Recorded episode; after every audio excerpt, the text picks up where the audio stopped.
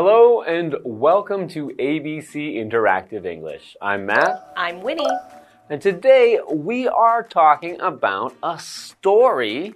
And I know the title of the story. It's Rip Van Winkle. Hmm. Okay, So what what do you think this story will be about based on that? I have no idea, but the last name Winkle kind of gives it a very fantasy sort of feel to it. So I think something fantastical is bound to happen. Winkle gives you a, a fantastic Yeah, feel. I, I picture fairies and fairy dust. Oh, okay. Well, that's, that's far different from what I was thinking. Ooh, what were you thinking? Well, first I read like rip, so maybe you know, rip is to like tear, something to rip mm-hmm. something, but in this case, there's a rip in a van. So, we know that it's a name, maybe, right? I was thinking that someone ripped like a van, someone's driving a oh. van, and maybe they ripped their T-shirt. Oh, like a superhero rips something. Okay. got it. Yeah, yeah, and then winkle. I was thinking, I don't know what a winkle is, so I don't know that word. Mm-hmm. But I do know what it does to to wink. You know, to close one eye, to wink. And then I know sometimes you get as you get older, you get wrinkles, the lines on your face. Mm. So maybe if you're always winking, you'll get some winkles around one of your eyes. Um, suddenly just got very dry in here. Oh, well. Anyway, I'm looking forward to finding out how this guy or or lady or lady. rips her her clothing in a van while winking, Winking. too much. And we'll find out after this.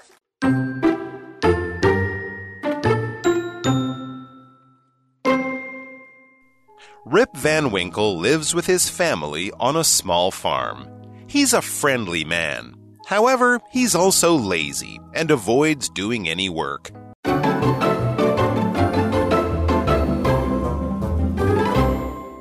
Welcome back. Now, let's get into our story called Rip Van Winkle. Very good. So the story starts off. Rip Van Winkle lives with his family on a small farm. Well, I guess we have our answer there. Okay, so Rip Van Winkle, I guess, is in fact a person. Mm-hmm. And even though we see it as maybe looks like three names, Rip Van Winkle, we could say Rip is his first name, mm-hmm. his given name, whereas Van Winkle together is his family name or surname. Mm-hmm. And we have two words because this is a Dutch name, so from the Netherlands. And you often see names from the Netherlands with this van before the before the other word. Right. And this means from. Mm-hmm. So from a long time ago when we were, you know, selecting surnames, we could say someone is from a place as their surname. So we could know that Rip Van Winkle's family once came from a place called Winkle. Right. So where have we heard Van from before? We have heard very famous names like Vincent Van Gogh. Right. That's So- right. It's a very famous person with this word van Right. in his name. Exactly. So we definitely know that Rip Van Winkle is a person. Mm -hmm. Okay. And we also know now that he lives with his family on a small farm. So a farm is a place, a piece of land, and the buildings on that piece of land that are for growing things to eat. So whether that be crops like corn or rice or vegetables, mm-hmm. or for growing animals, livestock, meaning animals that are grown to be made into food to be eaten Yeah. Or milk. Maybe. That's right, or some used- cows. for other things like mm-hmm. producing milk Yeah. from cows. That's a farm. So he lives on a farm, and there are many animals you might find on a farm. You might find cows, pigs, Sheep. sheep, Yeah. chickens, many different kinds of animals. Continuing with the story, he's a friendly man. However, he's also lazy and avoids doing any work. Okay, so we know that Rip Van Winkle is a friendly man. So what does friendly mean? Friendly means, you know, they always have a smile on their face. They're always nice to people, even if they don't know the people. So they're very approachable. They're easy to be friends with. But in the story, we see, however, he's also lazy. Okay, so what does lazy mean? Lazy means you're unwilling to work or use effort. Now, on a farm, is that good to have a lazy person? No, I think you would think someone living on a farm can't be lazy because there are so many things to do on a farm. You need Yeah. to wake up bright and early and make sure the animals are, are fed and Mhm. healthy.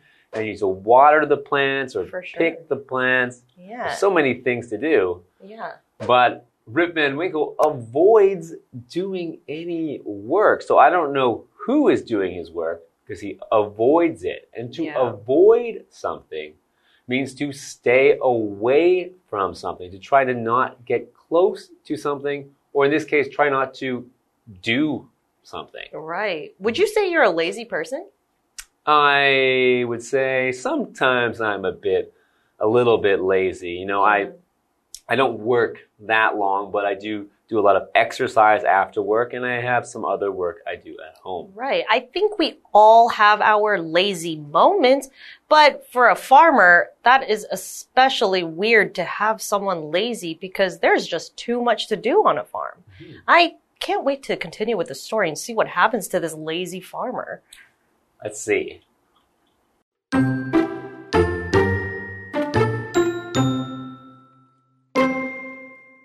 One day, Rip goes hunting in the mountains with his dog. He meets a stranger in old Dutch clothes. The man gets Rip to help him carry his keg to a special spot. There, other men like the stranger are playing a game. Soon, they stop and fill their cups from the keg. Then, Rip tries the drink, and after several cups, he falls asleep.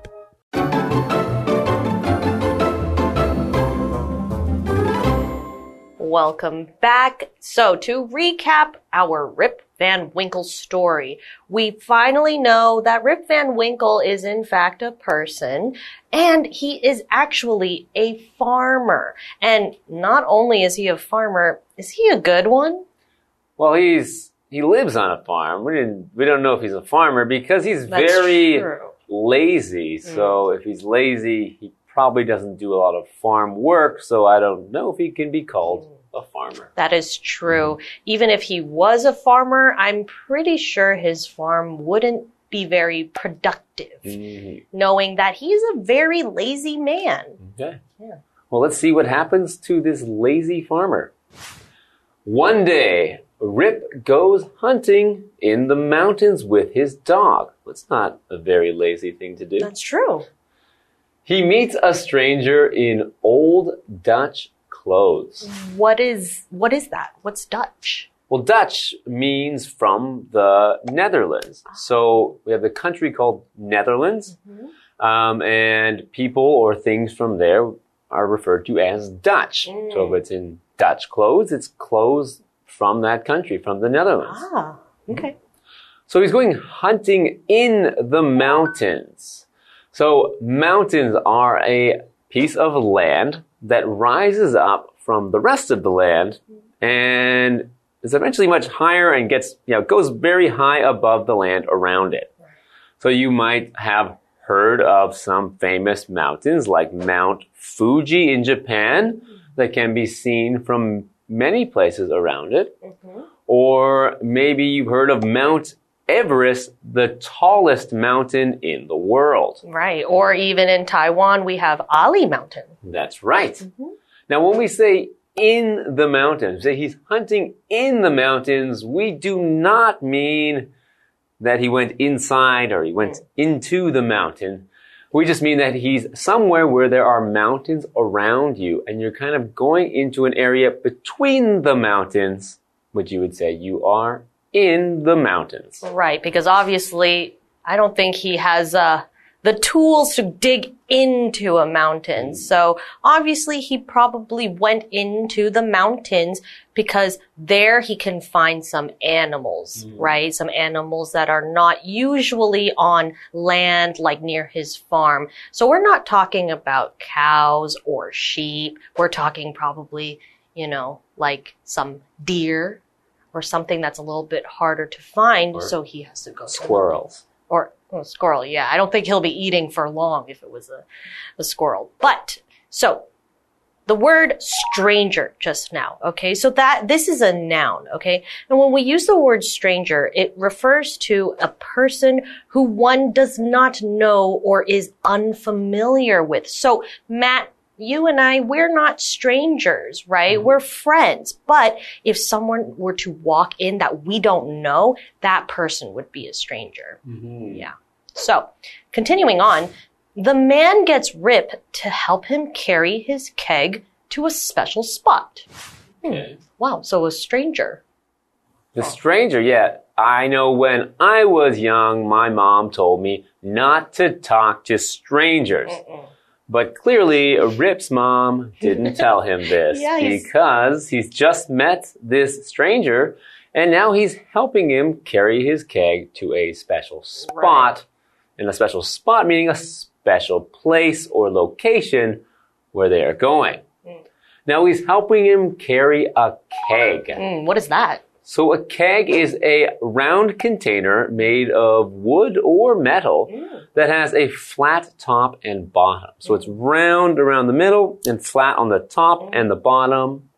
And usually will have some kind of liquid, some kind of fluid or liquid inside. So not something solid, but something that maybe something people can drink mm-hmm. inside the keg. Okay.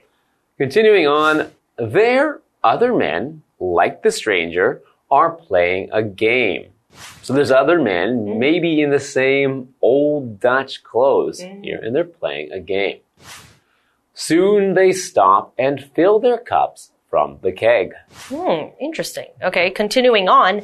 Then Rip tries the drink, and after several cups, he falls asleep. I think this is where your mom is talking about don't mm-hmm. drink or eat random things from strangers because you just never know what is in this keg. Mm-hmm. And clearly, it's something that causes Rip to fall asleep. Right, so that's a little bit scary. He has now drank something that's caused him to fall asleep outside. He doesn't know who these strangers are, and we don't know what's going to happen to him. I think this is kind of a recipe for disaster, but hopefully there's a happy ending. Hmm, well, I guess we'll have to wait and find out when we get into part two next time.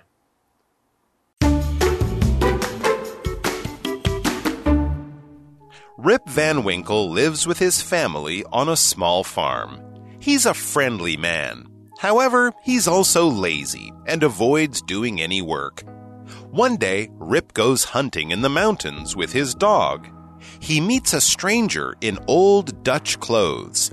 The man gets Rip to help him carry his keg to a special spot. There, other men like the stranger are playing a game. Soon, they stop and fill their cups from the keg. Then, Rip tries the drink, and after several cups, he falls asleep.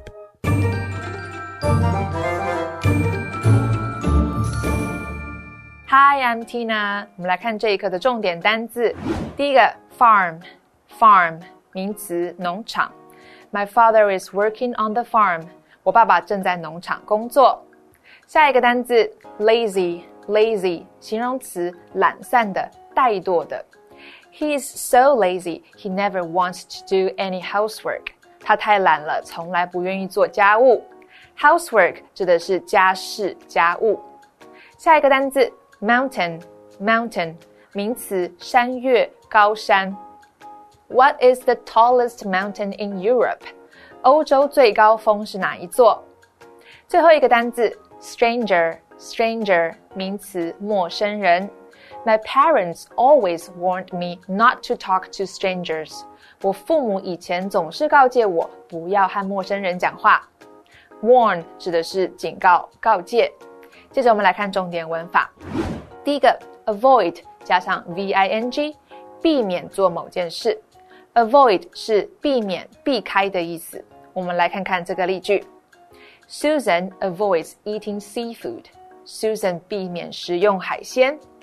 下一个文法，go 加上 v i n g，去做某件事，用来表示从事某活动，例如 go fishing 去钓鱼，go shopping 去购物等等。我们来看看这个例句：I go surfing twice a week. 我一周冲浪两次。以上就是这一课的重点单词跟文法，我们下一课再见，拜拜。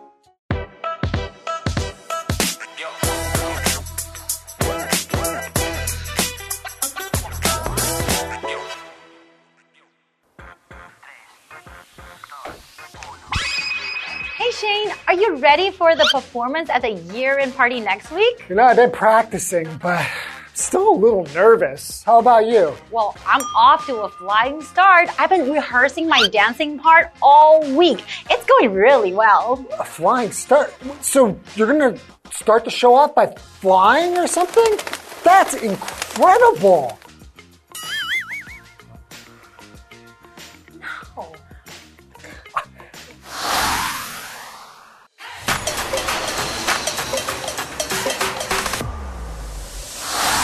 Today, we're going to talk about the phrase flying start. Okay, so what does it mean to get off to a flying start? Flying start means to begin a race, contest, or any undertaking with a speedy or advantageous beginning. Okay, can you give us an example? Sure. Our team got off to a flying start, scoring three goals in the first 10 minutes. So it's kind of like hitting the ground running. Yes, they have a similar meaning, but hit the ground running usually means to start a job or project quickly and energetically without needing to spend time learning about it. Okay, I see. So if I want to get off to a flying start on my project, I need to start working on it right away and put in a lot of effort. Exactly. Now you got it. Thank you, Karen. Well, that's all for today. And we'll see you guys next time. Bye-bye. Bye.